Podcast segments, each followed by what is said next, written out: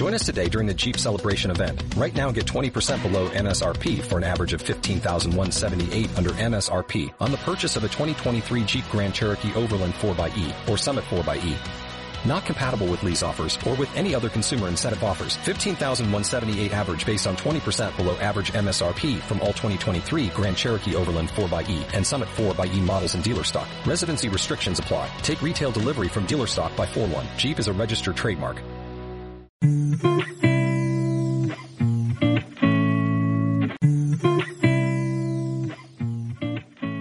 Buenas tardes a todos, hoy es 2 de julio y volvemos con muchas ganas de estar con vosotros un rato más charlando sobre nuestros agapornis y sus cuidados.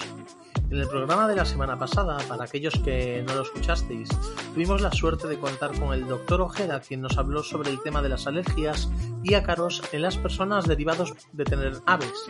Y la verdad que podemos respirar tranquilos al saber que no es una enfermedad frecuente como la que pueden producir o sí se pueden observar como otro tipo de mascotas que tienen pelo.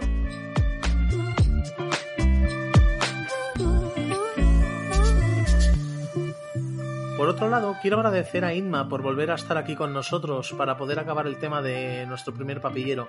Buenas, Inma. Hola de nuevo, Pedro. Antes de nada, comentar. Eh, Inma también es moderadora de nuestro canal de Telegram, del cual también podéis eh, participar hablándonos a través del número de WhatsApp 672-688-978 y os meteremos sin ningún problema allí donde ella misma podrá resolveros muchas más dudas que por motivos de tiempos no podamos realizar la oportuna respuesta aquí en este programa. Por lo tanto, estáis invitados todos y seguro que Inma os atenderá con mucho cariño como siempre lo hace. Pues bueno, comenzamos el episodio 2 de nuestro primer papillero tras el cabecero del programa. Palabra de Agapornis. El podcast que marca un antes y un después en esta afición ornitológica. Pionero en el tratamiento de información sobre todo lo relacionado en tus agapornis. Con Pedro Vigier. Quédate con nosotros. Arrancamos.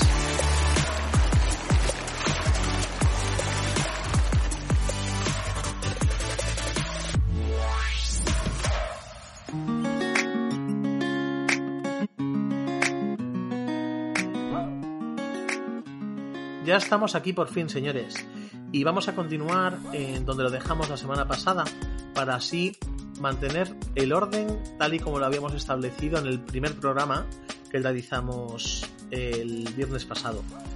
Eh, Idma, ¿qué deberíamos de hacer si nos encontramos con la situación de que nuestro pollo no digiere bien la papilla en el buche?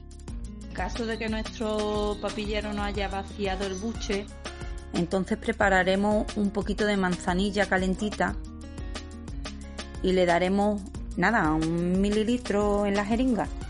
Le daremos manzanilla y masajearemos el buche para que el bolo se disuelva y pueda digerirlo. Volveremos a poner el pollo en calor y calcularemos una o dos horas antes de volver a comprobar que, que se le ha disuelto el buche. Que todavía le queda papilla, pues repetimos la operación de la manzanilla le hacemos el masajito para que se disuelva el bolo y así hasta que haya mm, disuelto el bolo por completo. Es importante solucionar esto rápido para que el pollo no esté sin comer muchas horas. Otro de los motivos por el, que el pollo no vacíe el buche a tiempo es que la papilla sea de mala calidad. Eh, son muchas, muchas, muchas las veces que nos hemos visto que las papillas de mala calidad no, no funcionan bien no dejan que los pollos digieran bien la comida y crean muchísimas complicaciones. Y el motivo quizá más complicado es que hayamos alimentado a nuestro pollo por muchas veces cuando todavía tenía el buche lleno. Normalmente si nos vamos a acostar y le queda un resto de papilla en el buche y le damos de comer, realmente no pasa nada porque son muchas las horas que va a tener para digerir a lo largo de la noche. Pero si repetimos esto muy constantemente y no dejamos que el pollo vacíe el buche del todo, eh, nos vamos a encontrar con que la papilla fermenta dentro del buche y crea hongos. Y aquí sí que la hemos liado. Aquí tenemos que acudir a un veterinario que nos recete una medicación para el pollo y haga un seguimiento para que el pollo se recupere. No siempre que encontremos aire en el buche hay que sacarlo. Em, puede pasar que al darle de comer se forme una burbujita de aire y no pasa nada, eso se deja y él solito lo echa. Cuando sacamos el aire del buche es cuando nos encontramos que más de la mitad de la capacidad del buche está llena de aire. Esto es un motivo para acudir al veterinario porque esto sucede porque la papilla está fermentando, es decir, ya tiene problemas de hongo o tiene algún otro tipo de problema de bacteria que lo tiene que determinar un veterinario. Aunque el veterinario nos mande una medicación, eh, tendremos que sacar el aire del buche hasta que esta medicación haga su efecto para poder darle de comer, porque claro, si tiene el buche lleno de aire no le cabe su ración de comida. Pero esto no nos lo vamos a encontrar habitualmente, solo cuando el pájaro está enfermo. El aire que se forma cuando le damos de comer, esa burbujita no es necesario sacarla. ¿Y cómo vamos a darnos cuenta si el buche está o no en correcto estado? Eh, vamos a darnos cuenta de que el pollo tiene el buche enfermo, porque a pesar de que consigamos que vacíe el buche por completo a base de masaje y manzanilla, eh, cuando le demos de comer otra vez, nos vamos a encontrar con que sigue sin vaciar el buche a tiempo. Cuando en tres tomas de seguida nuestro pollo no vacíe el buche bien, eh, lo recomendable es acudir al veterinario porque otro de los motivos por el cual el pollo no vacía bien el buche, como dije anteriormente, es que tenga problemas de bacterias. Eh, bien por hongos porque se lo hemos provocado eh, dándole la papilla mal, es decir, dándole la papilla cuando todavía tenía restos en el buche, bien porque tiene una bacteria que la puede traer del nido perfectamente o se la podemos contagiar nosotros, cuidado. Otro método por el que se puede contagiar de bacterias nuestro pollito es por estar en contacto con mm, el resto de pájaros de nuestra casa. Eh, las bacterias no siempre hacen daño.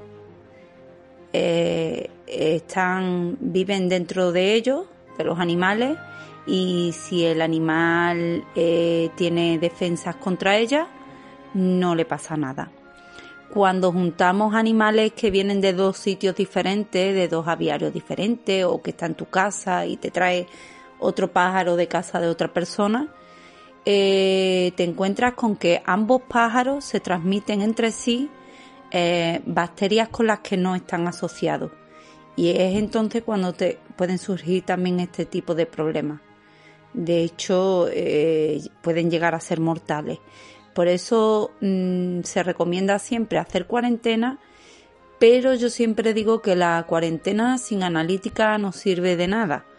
Es importante analizar a ambos pájaros, el que tenemos en casa y el que traemos nuevo, para saber si tienen algún tipo de bacteria, poner el tratamiento y eliminar la bacteria y entonces poder juntarlo.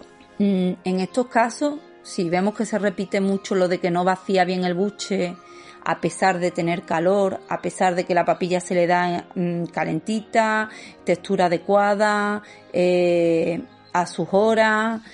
No sé, si estamos siguiendo todas las recomendaciones y el pollo no vacía el buche, lo recomendable es ir a un veterinario que le haga una analítica y determine si el pollo tiene algún tipo de problema. Otro de los problemas con los que nos podemos encontrar con un pollo de 20 días son las patas de rana. Eh, yo recomiendo que cuando adquiramos un pollo lo adquiramos sano, pero hay veces que nos encontramos con que por distintas circunstancias pues llegan a nosotros pollos que están enfermos o que tienen alguna complicación. Las patas de rana se corrigen muy fácilmente, pero se corrigen muy fácilmente cuando los pollos son muy chiquititos y están todavía en el nido, con unas anillas correctoras o eh, amarrándole las dos patitas juntas. Hay varios métodos, con discos de maquillaje, se pueden encontrar tutoriales en YouTube y funcionan. Pero normalmente con un pollo ya de 20 días mm, puede ser que la pata no se corrija del todo bien.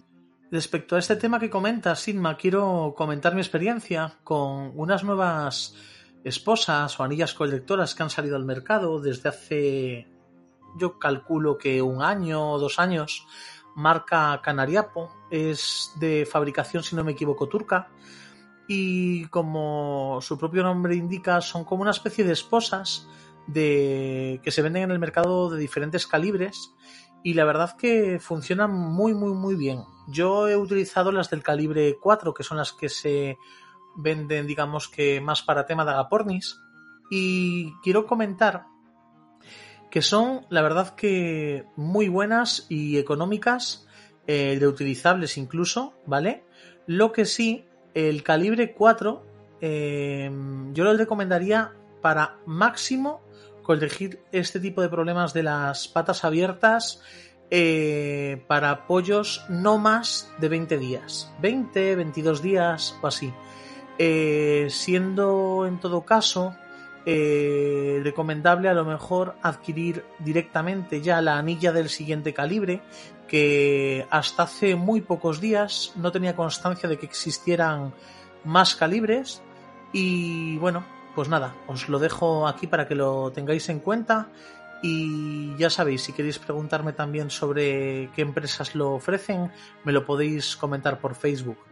Pues nada, seguimos. ¿Cómo y cuándo comenzaremos a alimentar a nuestro papillero con alimento sólido, Inma? Con el destete, cada experto tiene su propia fórmula. Yo he leído muchas, ninguna está mal, pero yo voy a hablar de la mía. ¿Vale? Eh, yo comienzo el destete a partir de los 35 días aproximadamente.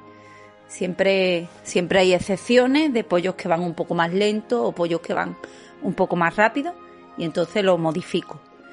Cuando comienzo el destete yo lo paso a una jaula pequeña de háster, de estas que tienen el suelo sin rejilla y le pongo el fondo de viruta de madera con su papel igual que estaba en fauna, con su papel de cocina encima y su fuente de calor y tapo la jaula con una mantita la mayor parte del día y dejo una esquinita abierta para que entre algo de luz. Entonces eh, en la jaula a nivel del suelo coloco los comederos con las distintas comidas y el agua yo siempre les ofrezco toda la variedad de comida que van a comer de adultos desde primera hora. Es decir, en el momento en que los paso a las aulas, ya directamente les pongo al alcance mixtura, les pongo al alcance pienso, pasta de cría y su agua. El mijo o el panizo en rama yo no suelo usarlo. No lo uso ni en el destete ni casi nunca. A lo mejor alguna vez como premio lo he usado. Las frutas y la verdura mm, no se las pongo en las aulas tan chico. Lo que suelo hacer es que cuando yo voy a comer generalmente fruta, eh, los saco conmigo, los mantengo conmigo y les voy ofreciendo de la misma que yo voy comiendo. Si manzana, manzana, pera, procuro que cada día sea una fruta diferente y a medida que yo voy comiendo se lo voy ofreciendo a ellos porque ellos aprenden a comer por imitación. Ellos eh, imitan a sus padres y si ven que sus padres comen frutas y verduras, ellos las comerán y si no, pues no las comerán. Entonces la mejor manera de que un pájaro se acostumbre a comer fruta y verdura es que te la vea comer a ti. Durante todo este tiempo, pues mantenemos las tres tomas de papilla diarias, que es más o menos la cantidad que comen con esa edad. Suelen comer tres tomas al día y es el mismo pollo el que va dejando la papilla. A medida que el pollo eh, va saciando el hambre por sí mismo con sólido, eh, irá dejando la papilla. Mucha gente se preocupa porque piensan que el pájaro no está bebiendo suficiente agua y, y que si tienen que darle el agua con una jeringa. Mira, eh, muy difícilmente el pájaro no va a encontrar el agua en la jaula tú ponle el bebedero a nivel del suelo, la comida a nivel del suelo y el pájaro va a ir, va a ir encontrándola. Si el pájaro tuviese sed, se comería la papilla. Si no se está comiendo la papilla es porque no tiene ni hambre ni sed. Al principio es verdad que algunos pollos mm, son algo rebeldes y a pesar de que no están comiendo bien, no, no se comen la papilla y pierden algo de peso no es preocupante. No es preocupante siempre y cuando no veamos que es demasiado peso el que pierde. Pero es absolutamente normal que en esa etapa algunos pollos pierdan algo de peso. Ahora, si te parece bien, eh, vamos a pasar a, un segundo bloque. Eh, para aquellos que a lo mejor ya tienen un agapornis y dudan si hacerse con otro. ¿Recomendarías tener dos papilleros en vez de uno? ¿Para qué caso recomendarías mejor solo uno? Yo siempre voy a recomendar dos. Porque eh, los agapornis son animales gregarios, ellos viven en grupo y necesitan compañía siempre. Tú puede ser que tengas mucho tiempo para dedicarle a tu agaporni en, en ese momento, pero un agaporni puede llegar a vivir 15 años. Tú no puedes saber qué va a pasar en estos 15 años siguientes de tu vida. Entonces, mm, son muchos los casos que yo he visto de personas que han criado a su agaporni solo y, ha llegado un momento en la vida de su agaporni en la que ellos ya no han podido estar tan pendientes de él y han decidido buscarle un compañero que le haga compañía. Y se han visto con que mm, su agaporni no, no, no, consigue sociabilizar con el nuevo compañero, no consigue comunicarse, no, no sabe. Y, y al introducir el nuevo compañero, lejos de, solucionar un problema, crean otros problemas. He visto de pájaros que se han criado solos durante muchos años y al quererle introducir un nuevo compañero para que le haga compañía con la mejor voluntad, lo único que han conseguido es que su agaporni se estrese, eh, tenga picaje, problemas de comportamiento, directamente son inadaptados. He visto también muchos casos de pájaros que como ya no podían tener, pues se lo han regalado a uno que tenía una voladera y ese uno cuando ha metido a ese pájaro en la voladera se ha encontrado con que el pájaro realmente no se adapta. Se pasa los días y los días pegados a la reja esperando que pase una persona que le haga caso, porque todo lo que tiene alrededor no lo reconoce como un igual y y le crea estrés. Y muy, muy difícilmente este tipo de pájaros consiguen sociabilizar con otros pájaros. Cuesta muchísimo trabajo y, no siempre funciona. El motivo por el que una persona puede pensar que es positivo criar a un pájaro solo eh, puede ser porque piensa que va a crear un vínculo más fuerte con él. Eh, yo he criado muchísimos agapornis a lo largo de los años, muchísimos. A unos los he criado solo, a otros en compañía. Y al final lo que determina que un pájaro cree un vínculo fuerte contigo no depende de si el pájaro ha sido criado solo o en compañía. Que el pájaro, que el pájaro cree un vínculo fuerte contigo eh, tiene algo más que ver con el carácter del propio pájaro. Si el pájaro tiene un carácter que le permite mm, crear ese vínculo contigo, pues lo hará y si no, pues no. Hombre, es cierto que si lo cría solo y no lo deja relacionarse con absolutamente nadie más, el pájaro pues te ve como el centro de su universo porque no conoce a nadie vivo nada más que a ti. Y como él tiene una necesidad grande de comunicarse y de tener una relación con otro ser vivo, pues no le queda más remedio que vincularse contigo. Pero ¿es eso realmente saludable? Yo, yo realmente, mi opinión es que no. Y por eso yo siempre voy a recomendar que sean dos pájaros. No necesariamente hace falta que se críen a la vez. Se puede criar uno primero y otro después. Pero sí recomiendo que sea en un periodo no mayor de un año antes de que encuentren el compañero. En caso de una segunda ave, ¿qué recomendarías más? ¿Que sea pareja del que ya tenemos? ¿O si podemos tener dos machos mejor? Pues eso va a depender un poco del pájaro que ya tengamos en casa.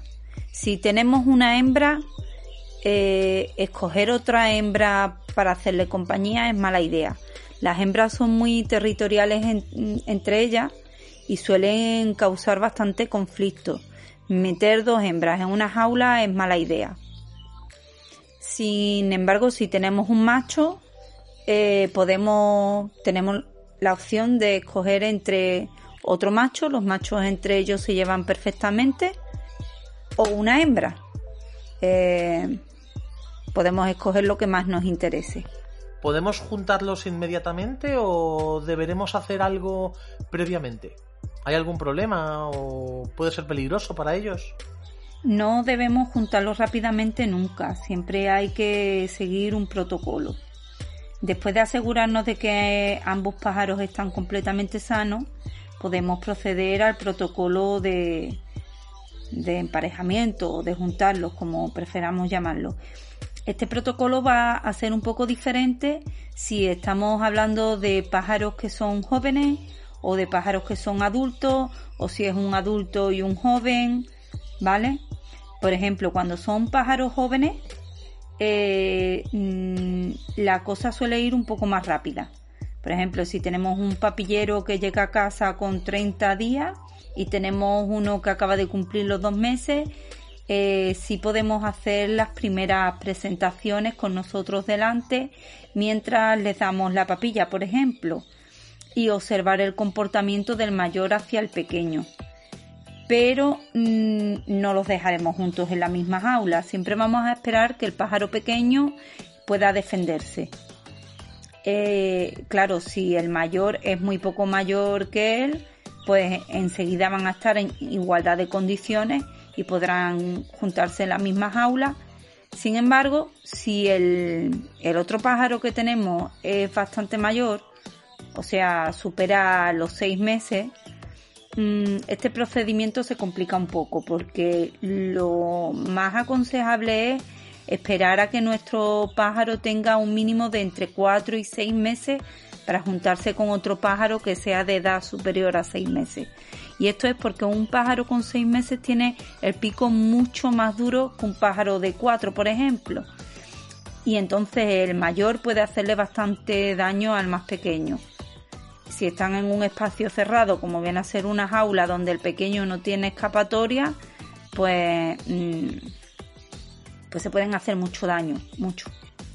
Se complica mucho más si el, pájaro, el pájaro mayor tiene más del año y si es una hembra. Las hembras siempre lo complican todo un poco más. En este caso, pues mejor esperamos a que el pájaro pequeño sea adulto porque las hembras son muy muy exigentes con sus compañeros y entonces pues haremos el protocolo de juntar dos pájaros adultos que va un poco más lento. Se pondrían ambos pájaros en jaulas diferentes, el macho o el más débil en este caso. Mm, a veces puede pasar que, que el adulto sea un macho y la joven sea una hembra. En este caso vamos a tener en cuenta siempre que el pájaro más débil va a estar siempre en la jaula definitiva primero. Él va a estar en la jaula definitiva y el otro pájaro, el mayor, va a estar en la jaula provisional. Y cuando mm, ponemos una jaula junto a la otra, para que los pájaros se vayan conociendo y cuando veamos que eh, tienen interés entre sí, podemos empezar a soltarlos juntos para que se vayan conociendo en un espacio que sea neutral donde no, no mande ni el macho ni la hembra. Cuando veamos que en el espacio neutral ellos se llevan bien, entonces podemos proceder a meter al pájaro mayor, al más fuerte, en la jaula del más débil. Si siempre cuando nosotros podamos estar delante, siempre, nunca dejarlo solo. Si tenemos que irnos para hacer cualquier cosa, los volvemos a separar cuando lleven un tiempo, bastante tiempo, una semana, dos semanas, que veamos que se llevan bien, pues entonces ya podemos dejarlos juntos más tiempo. En, eso sí, siempre al principio estar un poquito pendiente de que no vaya a ocurrir nada. Si escuchamos al más joven chillar o protestar, pues prestaremos atención a ver qué es lo que está fallando y si es necesario volver a separar, se vuelve a separar. Juntar dos pájaros puede ser peligroso. Se han dado muchos casos de, de pájaros, normalmente son las hembras las que hacen estas cosas, pero también ha habido algún macho que ha matado a alguna hembra joven. Y sí, sí se dan casos de, de pájaros que matan a los nuevos porque los consideran intrusos y bueno, los matan sin piedad. Inma, me encanta que hablemos de todo esto, ya que a pesar de que muchos podemos pensar que es un tema más que sencillo, hay mucha gente que está empezando y no conoce nada de estos temas, por lo que me da mucho gusto el poder hablar de estas cosas aquí contando con tu testimonio. Si te parece, vamos a dar paso al turno de preguntas, de llamadas o en este caso de mensajes de audio, que creo que esta semana se han puesto las pilas y hay mucha gente con muchas ganas de preguntar cosas. Entonces, antes de nada, recordaros a todos los usuarios que podéis mandarnos vuestras preguntas a través del WhatsApp al número 672-688-978 y hacernos llegar vuestra pregunta diciendo vuestro nombre, seguido de la pregunta, e iremos poniendo alguna de las preguntas aquí en directo a la persona que entrevistemos. Vamos a escuchar la primera pregunta, si te parece. Hola, buenas. Eh, soy Igor de Valladolid y tengo un par de agapornis. Quería preguntar qué temperatura se considera para, para ellos eh, frío, porque me he trasladado unos días al pueblo con ellos y con esto de las tormentas y demás, pues parece que ha refrescado un poquillo y les veo un poquillo más decaídos y con la pluma un poquito así como hinchada. Eh, muchas gracias.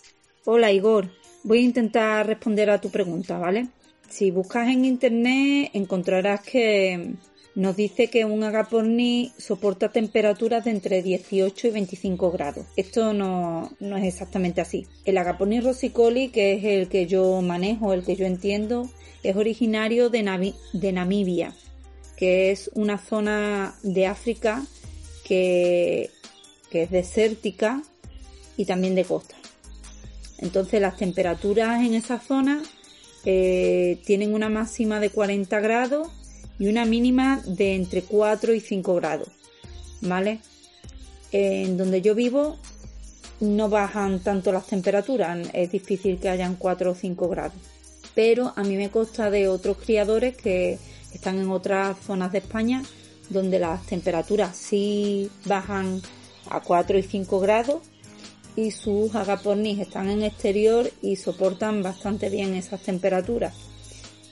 Así que doy por sentado que las mínimas temperaturas que un agaporni puede soportar bien son hasta 4 o 5 grados centígrados sin problema. Eh, de hecho, estoy segura de que sin problema. Lo que a lo mejor no llevan tan bien son las corrientes de aire y los cambios bruscos de temperatura. Totalmente de acuerdo, Inma. Eh, Igor, la verdad que muchas gracias también por tu pregunta.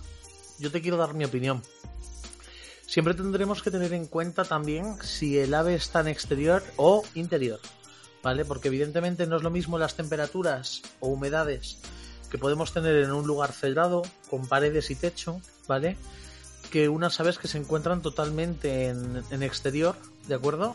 Donde, como bien te ha dicho Inma, se exponen muchísimo más a las condiciones meteorológicas que haya. Frío, lluvia, viento, etcétera.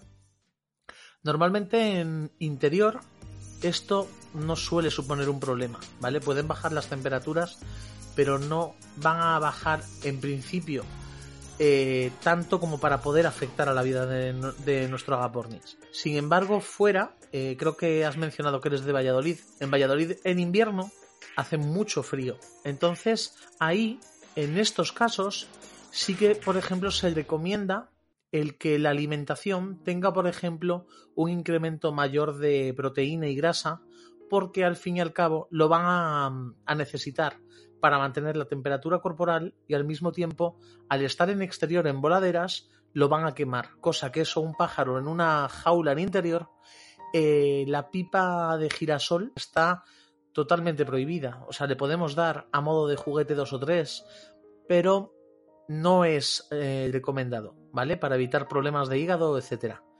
Pero lo dicho, Igor, muchísimas gracias por participar y contribuir con tu pregunta. Y vamos a la segunda. Hola, buenas, soy Antonio de Jerez. Eh, me gustaría saber qué tal el tema de la bombilla de calor para papilleros. A ver qué me aconsejáis. Gracias. Hola Antonio, pues las bombillas es una de las fuentes de calor que se recomiendan, pero quizá es la más difícil de usar. No es que sea difícil, sino que hay que controlar un poquito la, distancia que tenemos entre el fauna y la bombilla porque mm, la bombilla puede alcanzar mucha temperatura. Hay bombillas de distintos voltajes y las primeras horas o incluso el primer día tenemos que controlar mucho qué temperatura alcanza el fauna donde tenemos a nuestro Sí, Antonio, tal y como te dice Inma, yo te voy a comentar mi experiencia porque sí que las, las he utilizado, ¿vale? Eh, yo como primera opción siempre os recomendaré la manta, ¿vale? No, no cojamos la manta que tenemos en casa para personas, manta eh, de calor para el lumbago y cosas así, ¿vale? Eso a modo puntual de, oye, pues mira, me voy ahora a comprarla y media hora, 20 minutos, vale. Digamos que aceptamos eh, manta térmica para esos casos, ¿vale? Pero la manta térmica que hace falta es la de la que se utiliza comúnmente para los reptiles, ¿vale? Tiene, eh, digamos que pocos eh, vatios y va a mantener una temperatura constante, ¿de acuerdo? Pero volviendo a la pregunta que tú hacías, las bombillas, si tú coges la bombilla de calor, que es una bombilla que vais a reconocer porque es eh, de color rojiza, ¿vale? Em, compráis aparte un flexo y algo muy importante, esta bombilla con el flexo se debe de colocar al menos, al menos a metro, metro y medio de distancia del fauna box. Y cuando digo esto es porque alcanzan temperaturas muy, muy grandes. Nada más encender la bombilla, aquellos que no la hayáis probado, vais a notar un calor bastante grande. Y evidentemente, si nosotros lo notamos, imaginaros los papilleros. Entonces, la tendremos que colocar a metro, metro y medio de distancia, apuntando hacia el fauna box o donde los tengamos. Y siempre intentemos que haya una parte del fauna box que, que quede en penumbra o en sombra para, si ellos tienen calor, puedan echarse hacia ese lado.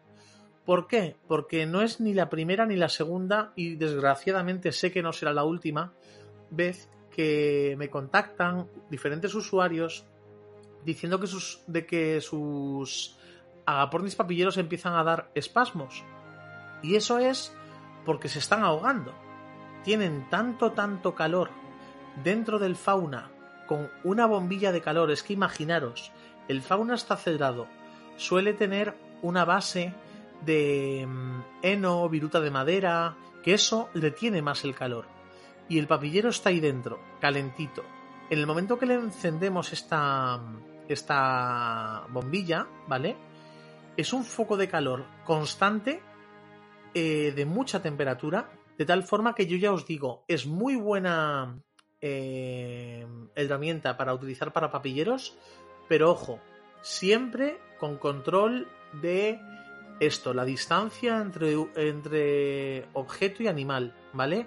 Aparte de eso, y ya para acabar, Em, hay también casos de gente que usa bombillas de calor que tienen a lo mejor menos, menos potencia y las utilizan más cercanas, que no pasa nada, pero el problema es que estas aves a veces empiezan a querer eh, volar y cuando empiezan a hacer sus primeros vuelos levantan las alas fuerte, ellos se elevan un poco y ellos no hacen control alguno. Entonces, ¿qué pasa? Ha habido casos de pollitos que al estar justamente debajo de una mm, bombilla de calor se han abrasado.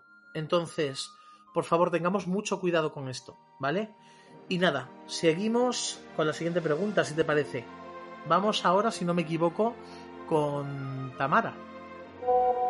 Hola Pedro, mi nombre es Tamara y os mando estas preguntas desde Madrid. ¿Por dónde se le debe de dar a un papillero? ¿Por la derecha o por la izquierda? ¿O es indistintivamente por cualquiera de los dos lados? Y otra pregunta que tengo es cómo deben de ser las cacas de nuestros agapornis papilleros y cuándo deberíamos de preocuparnos. Muchas gracias.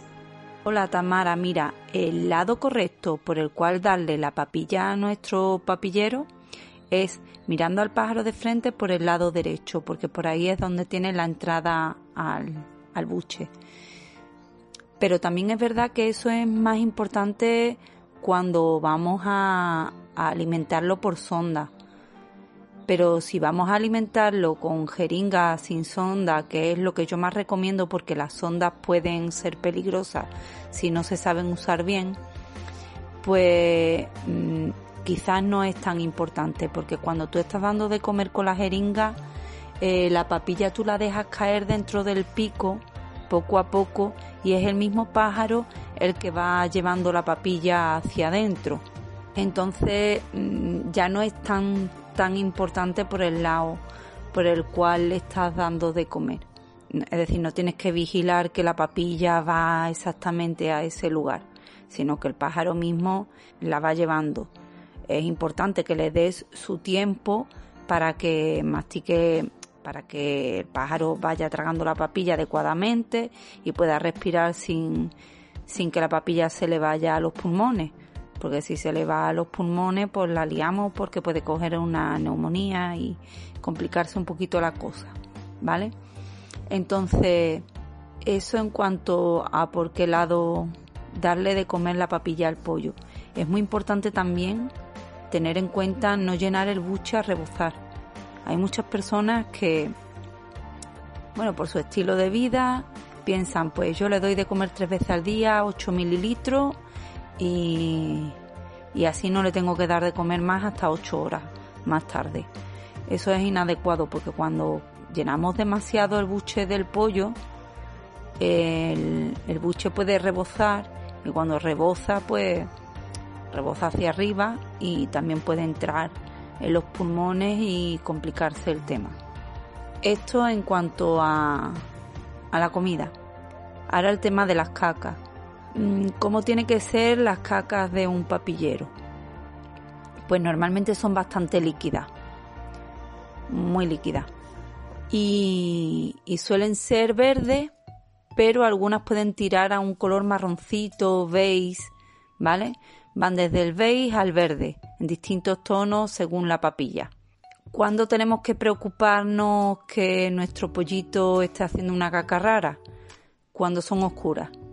Cuando son oscuras puede ser por dos motivos. Bien porque contienen sangre, lo, cual quiere decir que, que tenemos que acudir al veterinario sin pensarlo dos veces. Y se sabe que es sangre porque echamos agua oxigenada y hace burbujitas. Si le echamos agua oxigenada a la caca y hace burbujitas, es porque tiene restos de sangre, entonces nos iremos al veterinario cuanto antes. Y si están oscuras pero no hacen burbujitas con el agua oxigenada, puede ser que sea porque el pollo se ha enfriado. Cuando el pollo está frío, las cacas se vuelven oscuras y se ven negras o casi negras. También debemos de preocuparnos cuando eh, las cacas, además de ser líquidas, mm, no tengan el gusanito, porque verás dentro de la caca, mm, más o menos, unas veces más definido, otras veces un poco menos definido, suele haber, se suele distinguir el líquido por un lado y lo que es la masa verde por otro. Pues si todo eso está rebujado y el color es más raro o cambia de color de repente, Mm, podemos sospechar que nuestro pollito tiene diarrea. Luego durante el destete se complica un poco el poder controlar si las heces están bien o no. porque según el día el pollo puede beber más agua, beber menos agua, el día que coma más mixtura las heces son más verdes, más consistentes, el día que come más papilla pueden ser más marrones, más líquidas, entonces eh, se descontrola un poco. Entonces el color de las cacas ya va variando, la consistencia de esta también, no es todos los días lo mismo y aquí mucha gente se despista. Yo recomiendo durante el destete no utilizar piensos que tengan colorante, porque tiñen las cacas de colores y nos despistan bastante. Nos cuesta mucho trabajo distinguir si las heces son correctas o, o tienen un color extraño. Yo creo que en este tema no me estoy dejando nada por detrás. ¿No, Pedro? Pues Inma, para comentar algo más acerca de esto que nos está preguntando Tamara, a lo cual no tengo nada que decir respecto a, todo lo que ya has dicho, ¿vale? Pero sí quisiera añadir eh, que aunque notemos que existen heces más líquidas de lo que viene siendo lo habitual, de nuestros agapornis, ¿vale? Dentro, en el suelo de la jaula, en la bandeja y tal, y lo identifiquemos, digamos que comúnmente como día aldea, puede ser que no sea así, ¿vale? Las evacuaciones cloacales, o sea, las heces en las aves, eh, se componen de, por un lado, una parte verdosa, ¿vale? Que pueden variar también de color dependiendo del alimento que tomen, como por ejemplo el pienso, ¿vale? Que digamos que el pienso es lo que va a hacer eh, son las heces reales, ¿vale? Después va a haber una parte blanca que está compuesta pues los uratos, calcios, sales minerales, etcétera, y una parte líquida, la orina. No olvidemos que mm, los agapornis eh, defecan y orinan a la vez conjuntamente. Todo sale al exterior a través de la cloaca, el lugar en el que converge el aparato urinario, digestivo y reproductor. Eh, ¿Qué pasa si aportamos un en su dieta un alimento con más cantidad de líquido, como por ejemplo la fruta o vamos, básicamente productos donde la composición vital sea un 80% o un 60% agua. Evidentemente no nos podemos asustar si dentro de las heces hacen más orina, ¿vale? Y es algo normal, ¿de acuerdo? por lo que no nos deberíamos de escandalizar.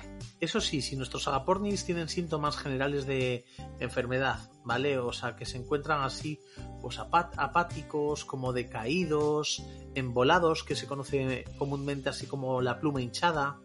Eh, además, eh, vemos heces aparentemente diarreicas, en el sentido de que vemos que alrededor de la cloaca eh, se mancha, ¿vale? La pluma mucho eh, seguramente que sea una diarrea auténtica, ¿vale? O sea, em, ahí sí que tenemos un problema, en el sentido de que daros cuenta que si un agapornis tiene una diarrea auténtica, se puede deshidratar muy rápidamente. ¿Vale? Por lo tanto, eh, seguramente nuestro agapornis necesite ser ingresado para un tratamiento de soporte, para mantener tanto los fluidos en su interior como aportarle el calor necesario hasta que se controlen esas indicaciones, ¿de acuerdo? Y después, para no alargarme en, mi respuesta, eh, te voy a invitar a ti, Tamara, a que veáis el link de la página web de expertoanimal.com, donde vais a poder observar los diferentes orígenes de dialdeas y cómo identificarlas, ¿vale? Esto puede veniros bastante bien cuando veis este tipo de caso de heces con una textura igual más acuosa de lo normal o más pastosa y que digamos que salta un poco la alarma diciendo le pasa algo a mi agapornis, ¿vale? Daros cuenta que los orígenes de las diarreas pueden ser parasitarias, víricas, bacterianas, de mil tipos, ¿vale? Pero ojo, no siempre son diarreas. Quedémonos con eso, ¿de acuerdo? Eh, pues nada, eh, lo dicho, seguimos.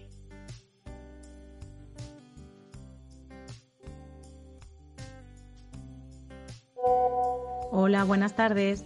Me llamo Silvia y soy de Madrid. Quería haceros dos preguntas. Bueno, en primer lugar, eh, querría saber pues el paso a paso de cómo destetar un papillero.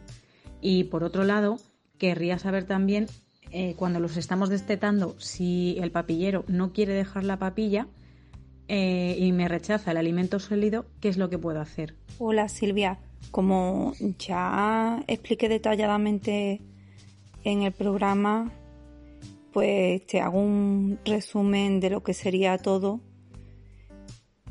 de cómo sería el proceso del destete de un papillero. Eh, se comienza ofreciéndole los distintos sólidos, eh, bien en el fauna box o bien en una jaula pequeña, sin retirar calor y ofreciendo agua también.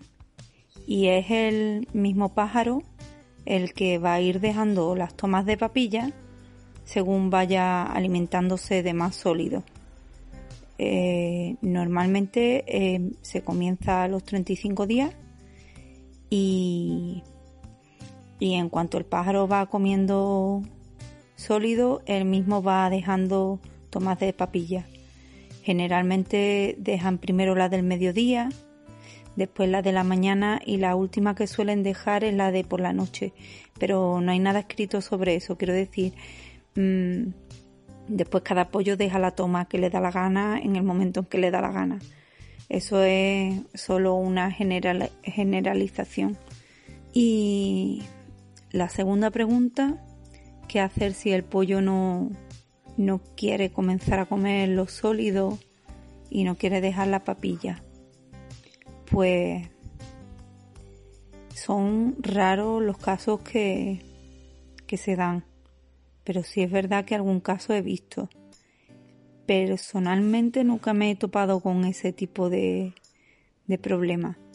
Yo no estoy segura por qué surge, pero siempre cuando he recomendado que introduzcan pienso en vez de mixtura y que añadan pasta de cría al destete, mm, generalmente han acelerado bastante el proceso porque la pasta de cría tiene mucha proteína, les llena mucho y, no tienen que pelarla. Entonces, si el problema es que el pollo es perezoso, que puede darse el caso, eh, la pasta de cría ayuda bastante en este tema. Con tu permiso, Inma, y muy buenas, Silvia. Yo quisiera comentarte. Eh, yo personalmente he tenido solo un caso, aparte recientemente, de un pollo que estaba muy pequeño, que no quería comer, eh, y todo eso. Y en mi caso, eh, la, mm, salvación fue introduciendo la papilla espirulina, ¿de acuerdo? Muy poquito de espirulina, eh, que es una proteína vegetal.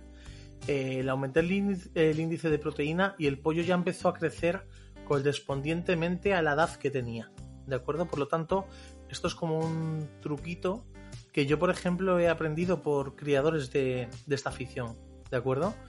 En cuanto a un papillero de 25 o 30 días o edad de ya empezar a darle mm, sólido, yo siempre eh, he hecho unas pautas y por el momento nunca me he equivocado. O sea, nunca me he equivocado, me refiero a que nunca me ha pasado el caso de un papillero que no quiera alimento sólido. Yo en el momento que... Yo lo que hago ante todo es lo que comentaba Inma anteriormente en un poco su primera pregunta de intervención en este programa. Yo me adapto a cada pollo. Entonces, imaginémonos, si el pollo tiene tres tomas al día, mañana, tarde y noche, y ya vemos que el pollo empieza a tener todo el plumaje, podemos dejarle un, una aldama de panizo en el fauna. En el momento que veamos picoteado el, el panizo, no esperemos más tiempo, ni días, ni horas, ni nada.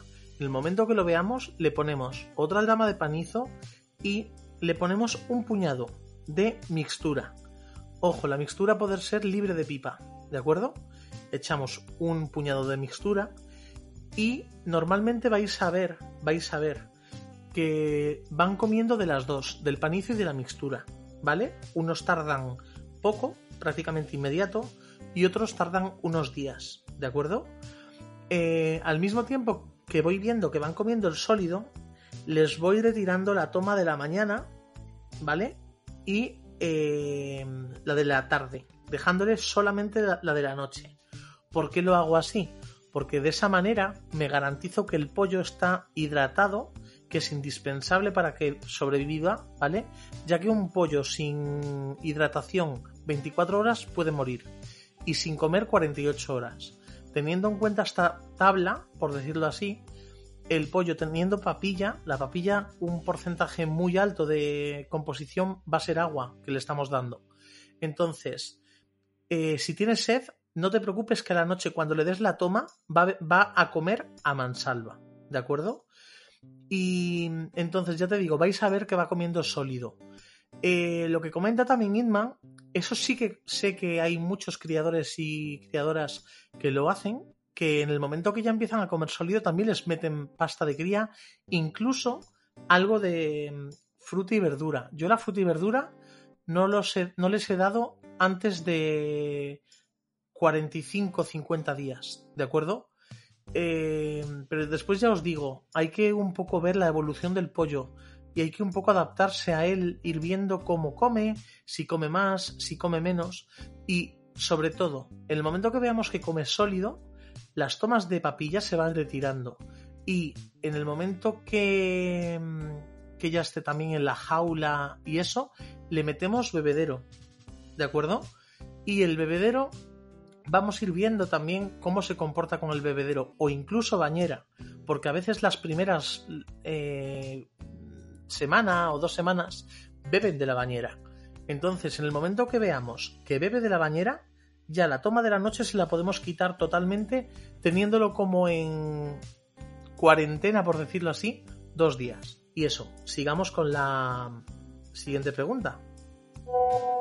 Hola, buenas tardes. Mi nombre es Irene y actualmente vivo en Zaragoza. Quisiera hacer una pregunta para Gapornis España y es que en todo el tiempo que llevo en esta comunidad he visto eh, casos en los que hay pollitos con aire en el buche. Quisiera saber cuál es la forma de proceder en esos casos. Muchas gracias. Hola Irene, para los pollitos que tienen aire en el buche hay tres métodos para sacarlo. El método que a lo mejor es más común es pinchando el buche con una aguja y haciendo que el aire salga por ahí. Eh, otro método sería meterle una cánula y con una jeringa extraer el aire. Y el tercer método, que es el único que yo me atrevo a usar, es em, mm, manejar el buche presionando por distintos sitio hasta que la burbuja de aire, mm, haciendo que la burbuja de aire se dirija hacia la garganta y presionar hasta que el pollo abre el pico y el aire se expulsa solo. Algo así como hacer eructar al pollito. Bueno, Inma, antes de despedirme de ti, quisiera hacerte unas preguntas que estoy haciendo con todos los invitados que pasáis por Palabra de Agapornis. En primer lugar, ¿qué les dirías a todas aquellas personas que deciden tener papilleros? Un agapornis es una responsabilidad que debería durar todo lo que dura la vida del animal. Hay que informarse muy bien antes de adquirirlo y tener en cuenta las posibles complicaciones que puedan surgir mientras los tengamos o los posibles problemas que puedan crear. Y esto es porque el agaporni es una mascota genial, pero también es un animal bastante ruidoso, que puede molestar bastante a las personas que convivan con nosotros en el domicilio o incluso a nuestros vecinos. Y también es un animal que es muy fácil de mantener, es económico, pero a la hora de llevarlo al veterinario surge el problema de que tiene que ser un veterinario de exóticos que conozca eh, que sea experto en agapornis, porque no todos los veterinarios entienden del tema. Y muchas veces mm, vemos que las personas no tienen localizado un veterinario de exótico cerca de su casa y se tienen que desplazar varios pueblos para poder acudir al veterinario. Entonces tenemos que tener en cuenta de que si a nuestro pájaro le pasa algo, mm, cabe la posibilidad de que tengamos que desplazarnos bastante para buscar un veterinario que entienda de exótico. Entonces hay que plantearse muy bien si podemos hacerlo, si podemos desplazarnos en caso de necesidad y de si no queremos hacerlo. Hay gente que, que directamente no quiere. Mm, así que yo os animo a seguir escuchando los programas de, de Palabra de Agaporni para que podáis seguir informando sobre las distintas eh, peculiaridades de, de, estas pequeñas pistácidas y aprender un poco más sobre ello antes de adquirir ninguno. Eh, la mayoría de los usuarios de Agapornis España mmm, llega cuando ya tienen un Agapornis en sus vidas, entonces tienen que ir aprendiendo sobre la marcha. Pero si aún no has adquirido el Agapornis, yo os animo a primero informarse y después tomar la decisión y así poder escoger lo que más conveniente os resulte. Tú sabes que ahora mismo estamos con el tema del COVID eh, y todo eso. Bueno, estamos poco a poco saliendo, o por lo menos vacunándonos ya todos los grupos de edades y tal. ¿Cómo ves el problema del COVID ante la compra de suministro en las tiendas, donde realizáis la compra de alimentos o accesorios para vuestras mascotas? ¿Estás notando problemas o sin ningún tipo de problema de abastecimiento y eso? Bueno, las primeras semanas, cuando el confinamiento, yo creo que esto fue una locura, pero para todo el mundo y en todos los sectores. Pero aún así, eh, en, personalmente, en mi experiencia, mm, yo no he tenido ni un solo percance en ninguno de mis pedidos. Eh, siempre me han llegado perfectamente y puntuales. Sé que puede ser que en alguna comunidad autónoma hubiera algunos retrasos con los repartos, pero yo creo que han sido más bien casos puntuales. Pues es que realmente esto ha sido una locura. Eh, la gente ha enfermado y es comprensible que, pues si tienes un repartidor que de pronto enferma y te ves que no tienes un sustituto porque el que tenías de sustituto también ha enfermado o se enferma toda la plantilla, pues mm, realmente ahí poco se puede hacer. Pero ya te digo yo que mi experiencia durante todo el tiempo este que llevamos de, desde el confinamiento hasta ahora, eh, yo no he tenido ningún problema con los repartos de mis compras online. Pues bueno, Inma, ahora sí que te voy a dejar seguir con lo que estabas haciendo y agradecerte nuevamente tu tiempo y colaboración desde ya hace tiempo en todas nuestras redes sociales, tanto en Telegram como en Facebook y por supuesto hoy aquí. ¿Qué, qué decir?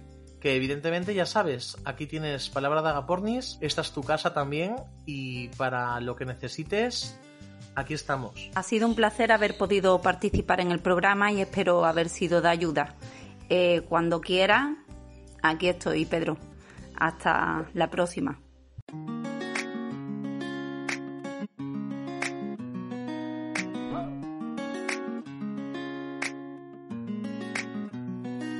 Pues bueno, ya que se va acercando el momento de despedirnos una semana más, quiero pediros a todos los que os guste esta iniciativa que nos sigáis y compartáis este programa de Palabra de Agapornis para lograr llevar la información a muchas personas que hay en toda España y que a lo mejor ahora mismo están adquiriendo su primer papillero y queremos que su vida no peligre por esa falta de información tan necesaria.